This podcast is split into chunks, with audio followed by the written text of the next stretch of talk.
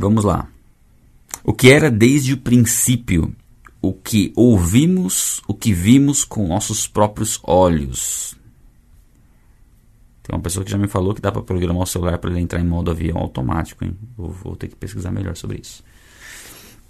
O que contemplamos e as nossas mãos apalparam a respeito do verbo da vida.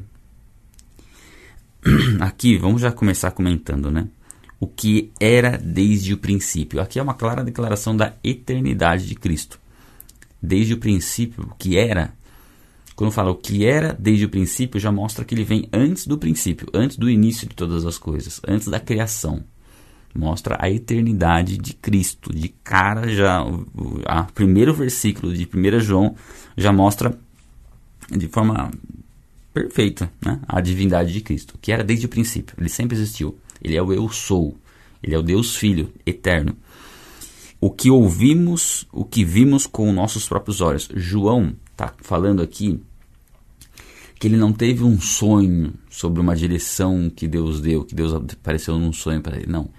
Ele viu, ele ouviu o que contemplamos e as nossas mãos apalparam. Ele tocou em Jesus. E ele está falando, nós, ele e os discípulos. Eles, ele e todos aqueles que tiveram contato com Cristo. Então nós temos, estamos tendo um relato aqui.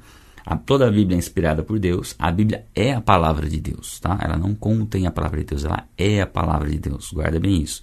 A Bíblia, se você falar assim, o que, o que há nas Escrituras? Há a palavra registrada por Deus, que é toda a história, e há a palavra falada por Deus. Sim, quando Jesus diz, né, e disse Jesus, Aí tem a palavra. Isso é a palavra falada por Deus dentro das Escrituras. E assim diz o Senhor. E aí, aí tem o, o, o, trecho de Deus falando. Essa é a palavra falada por Deus. Agora, quando a Bíblia está falando, por exemplo, sobre as palavras de Satanás, é o registro inspirado por Deus. É a palavra registrada de Deus, registrando o que Satanás falou, o que tal pessoa falou. Então a Bíblia é a palavra de Deus e também contém. É os dois, né? Fica essa dúvida. A Bíblia é a palavra de Deus, ela contém. Ela é e contém. Ou seja, ela é a palavra de Deus registrada e contém inclusive a palavra de Deus falada. Quando Jesus fala, quando Deus fala, quando o Espírito Santo fala, e a palavra de Deus registrada quando Deus registra, quando outras pessoas falaram, quando o diabo falou, quando tal pessoa falou, né? Para ficar bem claro essa parte. Então aqui, é, João, inspirado por Deus, está trazendo uma, informa uma informação não com base numa visão, mas com base naquilo que ele viu, que ele é, conversou, que ele tocou. A gente tem hoje em dia muito engano de religiões que distorcem a palavra e normalmente quando você vai buscar raiz, o líder, aquele que fundou aquele movimento religioso que distorce a palavra, ele teve um sonho, ele teve uma visão, ele teve, sei lá, fez uma visita para o céu. Enfim, não é o que é totalmente diferente da revelação que nós temos nas escrituras. Então aqui João foi aquele que esteve ao próximo de Jesus no momento da crucificação. Foi aquele que reclinou o peito de Jesus na ceia. É, então a gente percebe aquele discípulo que, que Jesus amava. Então essa, essa, esse é o testemunho que ele nos traz. Olha quanta coisa só no, no primeiro versículo, né? A, a respeito do verbo da vida. E a gente viu lá em 1 João, é, 1 João, no Evangelho de João, que o verbo era Deus, estava com Deus. No princípio era o verbo, o verbo era Deus, estava com Deus. Aqui fala o verbo da vida, que é a palavra. Jesus é a palavra, Jesus é o verbo, Jesus é a, é, é a verdade. E a vida se manifestou, e nós a vimos e dela damos testemunho. E anunciamos a vocês a vida eterna, que estava com o Pai e nos foi manifesta. Manifestada. Ó, mais uma vez. É, a vida se manifestou. Jesus disse: Eu sou o caminho, a verdade e a vida. Então, a vida se manifestou. A gente não conhecia a vida. A verdadeira vida a gente não conhecia. O que a gente conhecia é uma vida limitada que ela vai se desgastando ao longo do tempo, é perecível e morre. Mas não é essa a verdadeira vida. A verdadeira vida é aquela que permanece plenamente durante toda a eternidade. Essa vida é Jesus Cristo. Então a vida se manifestou a nós através da pessoa de Jesus.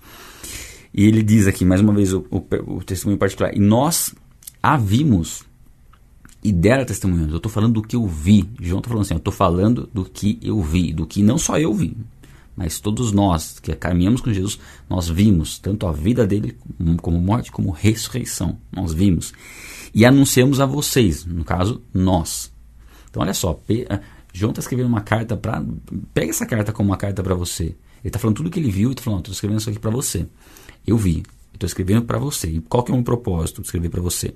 Para que você conheça a vida eterna para que você conheça a verdadeira vida. Anunciamos a vocês a vida eterna que estava com o Pai e nos foi manifesto.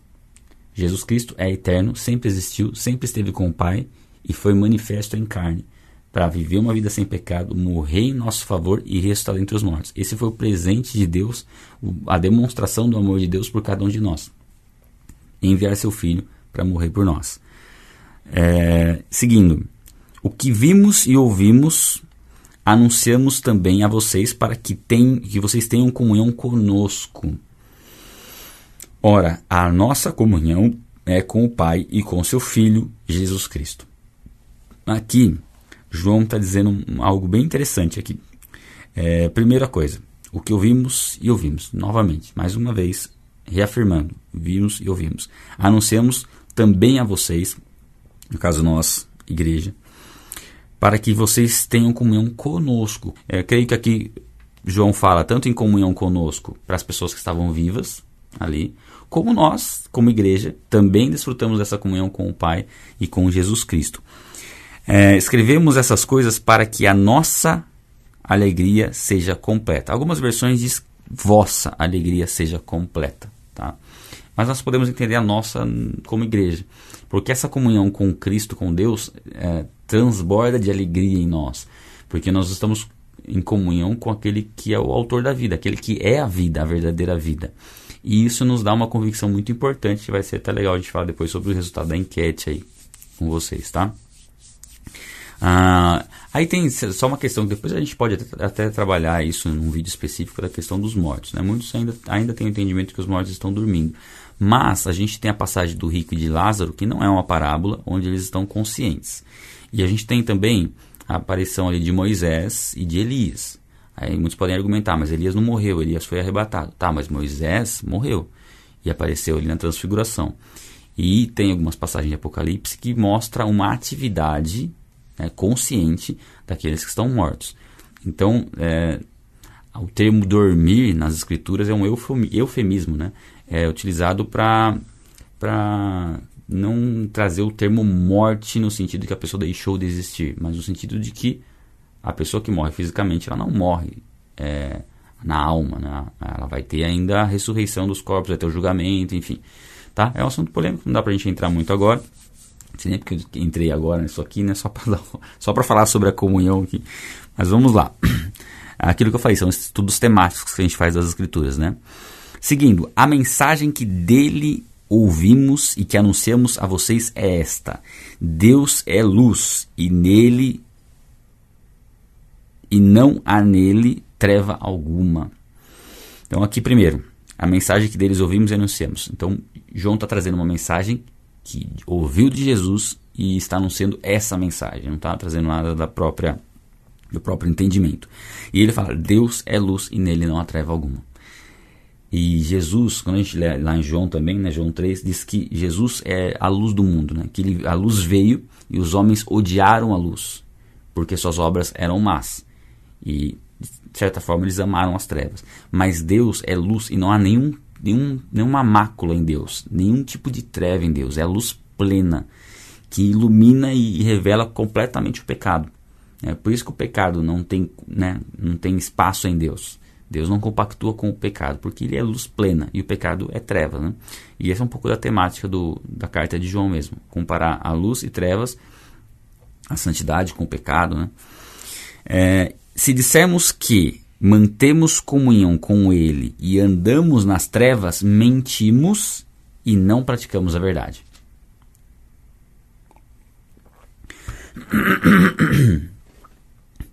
Se dissermos que temos comunhão, se dissermos que estamos em Cristo, mas andamos nas trevas, mas vivemos no pecado, mentimos e não praticamos a verdade. Então, eu posso falar que eu sou um cristão, mas se eu estiver mergulhado no pecado, vivendo no pecado, eu estou mentindo e não estou praticando a verdade. Essa é uma, uma conclusão que a gente chega, né? Não há mais como andar no pecado, viver no pecado, se nós sabemos que é o pecado que gerou todo o mal no mundo, que foi o nosso pecado que levou Jesus à cruz. Se nós não tivéssemos pecado, por exemplo, Jesus não, poder, não precisaria ter sido sacrificado em nosso favor, porque nós já não teríamos pecado. Mas o pecado é algo que gera todo, todas essas consequências que nós odiamos, né, que nós repudiamos no mundo. Como nós podemos viver no pecado se nós morremos para o pecado, né, nascemos em Cristo? E aí ele coloca aqui ó, no 7. Se andarmos na luz, como Ele está na luz, mantemos comunhão uns com os outros, e o sangue de Jesus, seu Filho, nos purifica de todo o pecado. Eu vou grifar isso aqui.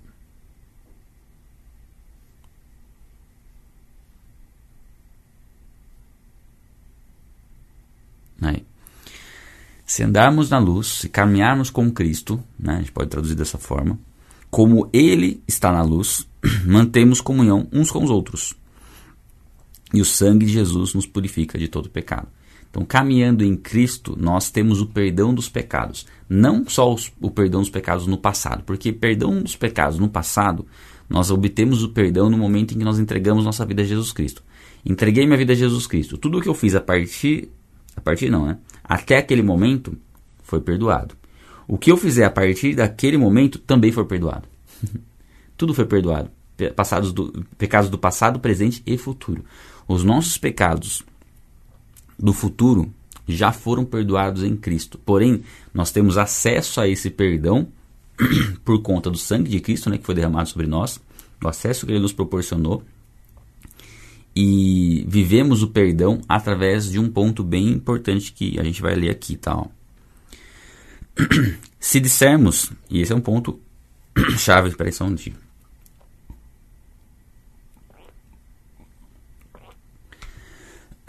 para quem João escreveu, para a igreja, de uma forma geral, tá? Não foi para uma igreja específica, foi para as igrejas, né? Se dissermos que não temos pecado nenhum, a nós mesmos enganamos e a verdade não está em nós. Esse é um ponto importante da gente falar a respeito, porque uma vez que nós estamos em Cristo, nós não deixamos de pecar. Nós fomos libertos da escravidão do pecado.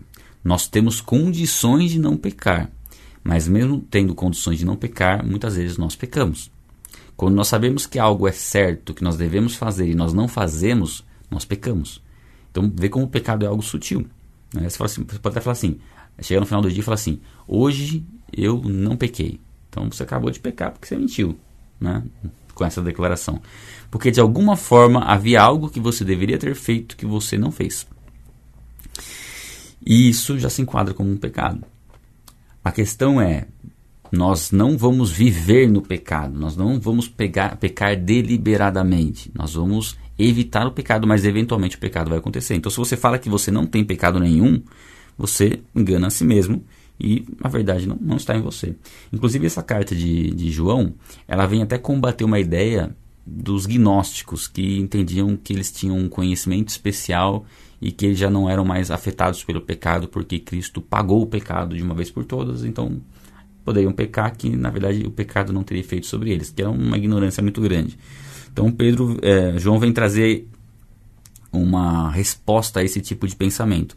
Não dá para a gente afirmar que nós estamos sem pecado, porque isso seria orgulho da nossa parte, sabendo que, igual como eu falei, se você sabe que algo é correto ser feito e acaba não fazendo, você acaba pecando. Agora, viver no pecado é diferente, tá?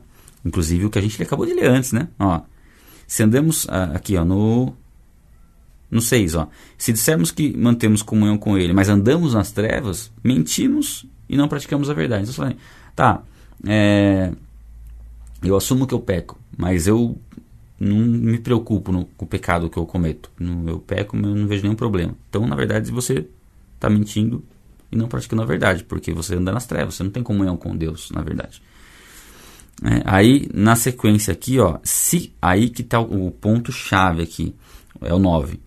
Se confessarmos os nossos pecados, ele é fiel e justo para nos perdoar os pecados e nos purificar de toda injustiça. Esse é um versículo que eu assim das escrituras é um dos principais, assim, aquele que traz a nossa segurança, a nossa paz de poder fazer a, afirmação de que nós estamos em Cristo e que nós temos a salvação. Por quê?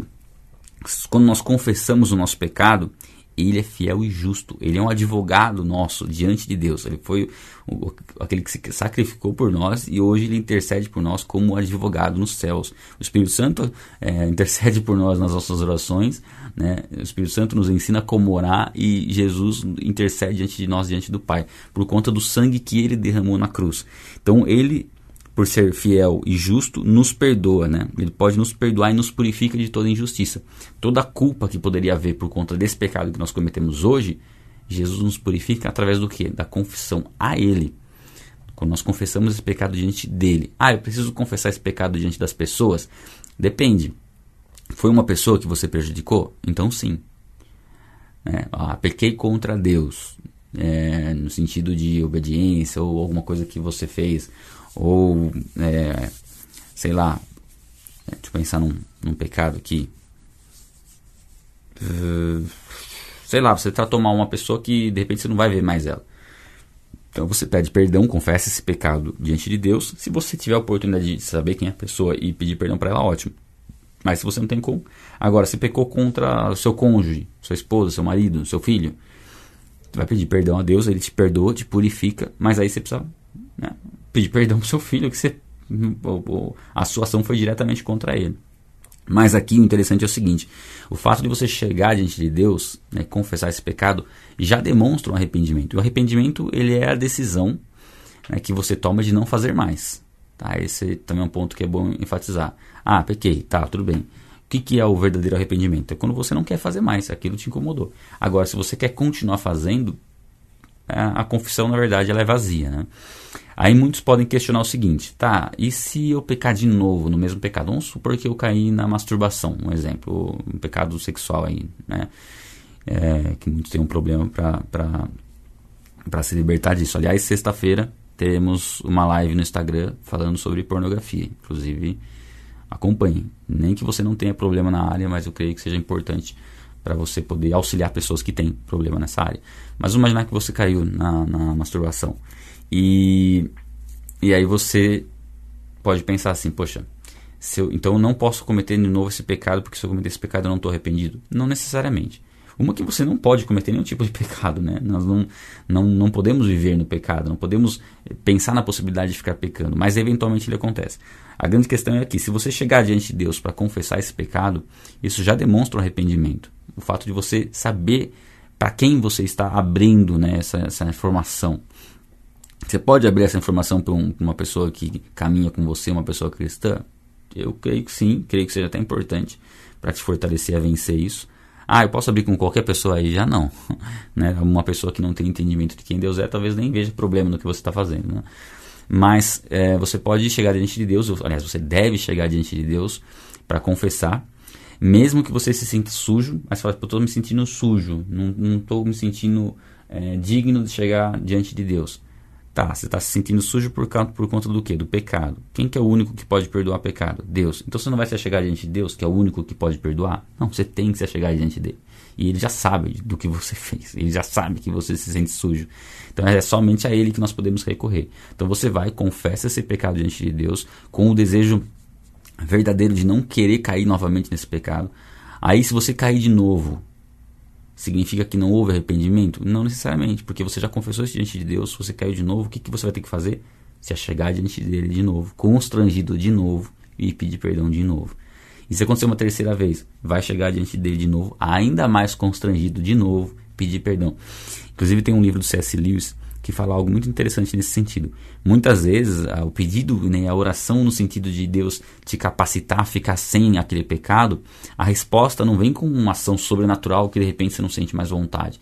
Não, vem na sua capacidade de persistir lutando contra o pecado, se achegando diante de Deus, confessando o pecado diante de Deus, sendo restaurado, caiu de novo, se arrepende, chega diante de Deus, busca comunhão com Ele, até o momento que você percebe que na sua força você não consegue. E aí você entrega verdadeiramente a Ele e vai chegar um momento que sim, aquilo não vai te tentar mais e sim, você vai ter vencido esse pecado. Mas em nenhum momento desse ciclo, em nenhum momento desse ciclo, você deixou de estar salvo. Aliás, eu vou até falar agora, né? Porque se eu não falar agora, vocês já vão voltar com essa informação. Da enquete que a gente fez, ó, se Cristo voltasse hoje, você estaria salvo? É, sim, 68%. Muito bom, muito bom. Isso é, um, isso é ótimo. É ótimo vocês terem essa convicção. Não, 5%. Então a única razão para você não estar salvo é se você não está em Cristo, se você não entregou sua vida a Jesus Cristo. Não tenho certeza, 27%, que é um grande número de pessoas que não têm certeza, e você pode ter certeza hoje. Se você entregar sua vida a Jesus Cristo, você tem certeza que a partir de hoje você tem a salvação se Cristo voltar. Independente se você vir a cair em algum pecado no futuro. Por quê? Por causa disso que a gente está falando agora. Você tem acesso a Deus para se arrepender e confessar o pecado. Ah, Esdras, mas então eu posso viver pecando que não tem problema? Claro que tem. Vamos voltar aqui. Cadê? Se dissermos que mantemos comunhão, aliás, peraí. Se dissermos que mantemos comunhão com Ele, mas andamos nas trevas, mentimos e não praticamos a verdade. Então, assim, se você é, falar, posso viver no pecado que não tem problema, você está andando nas trevas, você não tem comunhão com ele. Então você não aceitou, nem aceitou a Jesus Cristo verdadeiramente. Agora, se o pecado te incomoda, você luta contra o pecado, você não perde a salvação quando você peca, porque você está em Cristo e você tem acesso a Ele para se arrepender e ser purificado do seu pecado. Ah, eu pequei, poxa, eu pequei hoje. Jesus Cristo voltar agora. Acabei de pecar, sei lá, daqui 20 minutos Jesus volta. Perdi minha salvação porque não deu, não deu tempo de confessar? Não perdeu. Porque agora o que acontece? Jesus Cristo venceu a morte, pagou pelo pecado. Agora a questão de condenação já para você que está em Cristo não envolve mais o pecado. Envolve de repente apostasia, você abandonar a fé, você começar a ser uma pessoa que pega contra o evangelho, aí você apostatou da fé.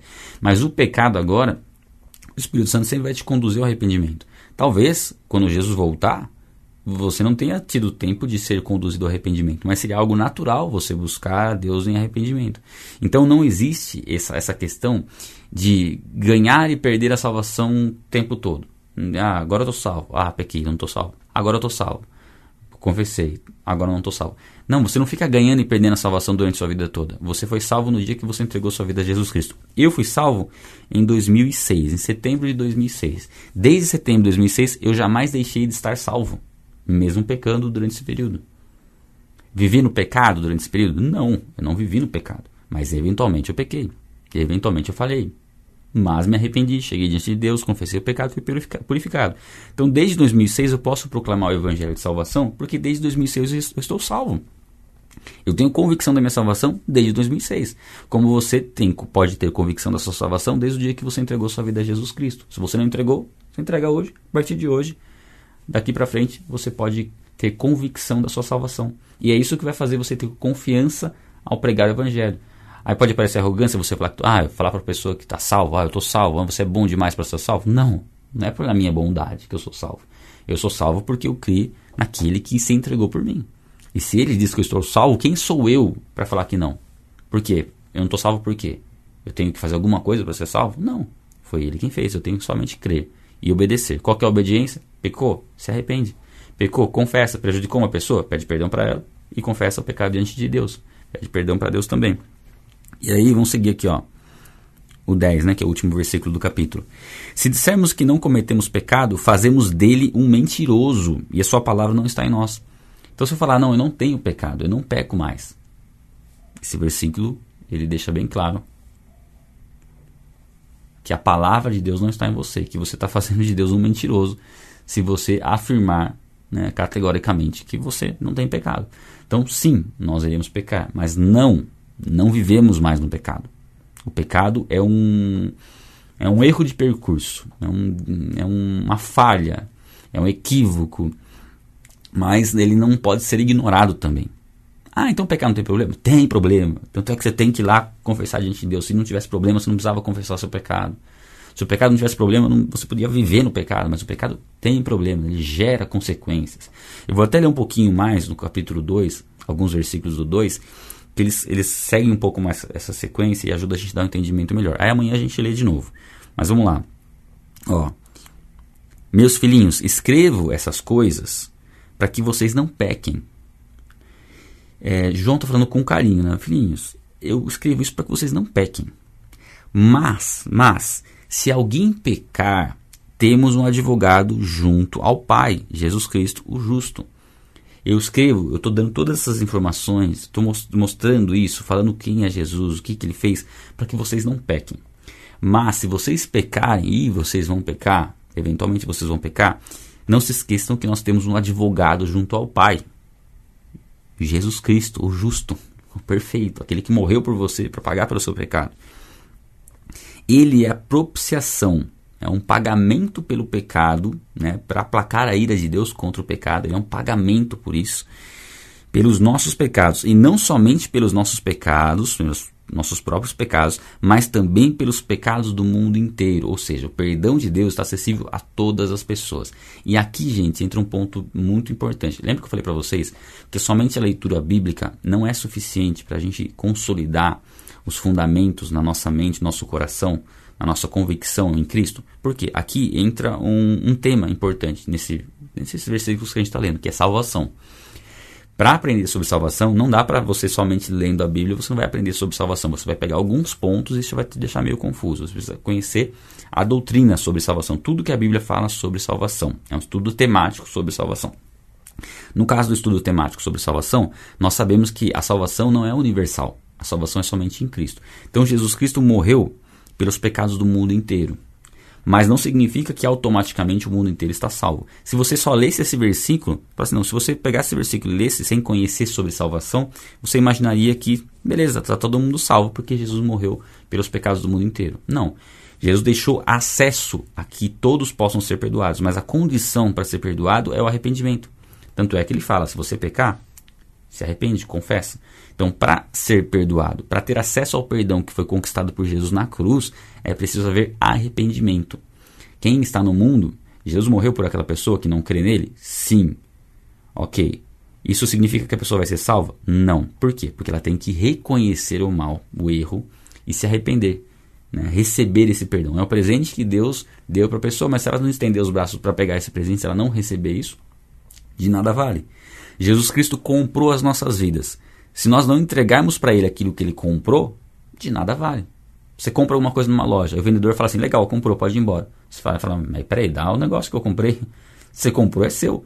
Agora, se você, Jesus comprou a sua vida e você não entrega a ele, de nada vale. Ele pagou já, o preço está pago. Nós temos que entregar a vida a ele. E aí, o 3, ó, e nisso sabemos que temos conhecido, se guardamos os seus mandamentos. E aqui João traz esse, esse entendimento, tá? Você está em Cristo, você tem a salvação. Como que qual que é a evidência que você tem a salvação? Se você obedece os mandamentos. Essa é a evidência.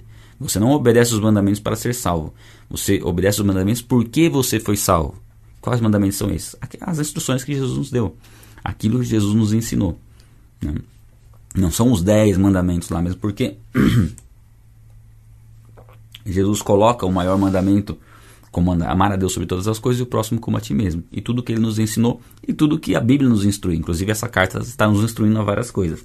Quando nós caminhamos em obediência, nós estamos evidenciando a fé que nós já praticamos em Cristo. Aí, no 4, ó, aquele que diz. E é muito interessante aquele, eu até me empolgo com essa carta aqui. Aquele que diz, eu conheço, mas não guarda os seus mandamentos, esse é mentiroso e a verdade não está nele. Aquele que diz que tem comunhão com Cristo, mas anda no pecado, é mentiroso. Porque não faz sentido, ele não sabe que ele, na verdade, ele não, né? enfim. Esse é, esse é mentiroso e a verdade não está nele. Mas quem guarda a palavra, nele verdadeiramente tem sido aperfeiçoado o amor de Deus. Então, aquele que obedece, ele não só evidencia que foi salvo, como ele começa a ter desenvolver uma comunhão íntima com Deus e desfrutar de uma maneira mais intensa do amor de Deus. Né? Você que tem acompanhado a gente, você que tem buscado é, orar e ter esse relacionamento com Deus, você percebe que ah, você vai gerando uma intimidade, um, relacionamento mais profundo com Deus. Isso é, é, fruto da comunhão com Ele. Mas agora aquele que, que anda nas trevas, né, que não guarda, que não obedece a Deus, mesmo que fale que conhece a Deus, na verdade ele está ele tá mentindo, porque verdadeiramente ele não conhece, né? A verdade não está nele. E aí no 6, para a gente encerrar, né? Quem diz que permanece nele, esse deve também andar assim como ele andou.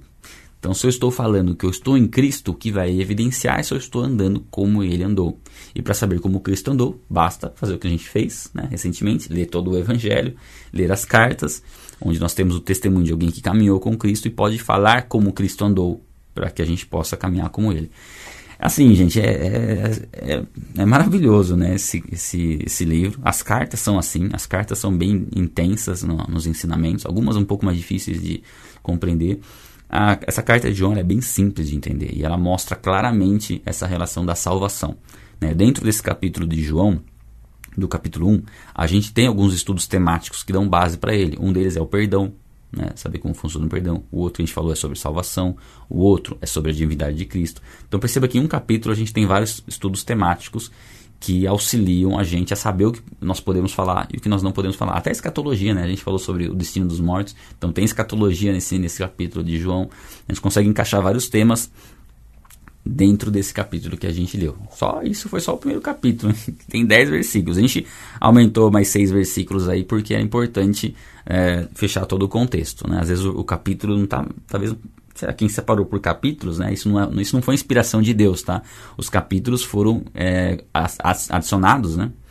É, posteriormente e com uma forma de organização então definiram os capítulos aí. Acho que quem definiu o capítulo 2 poderia ter começado o capítulo 2, na verdade, aqui no versículo 7. Faria muito mais sentido.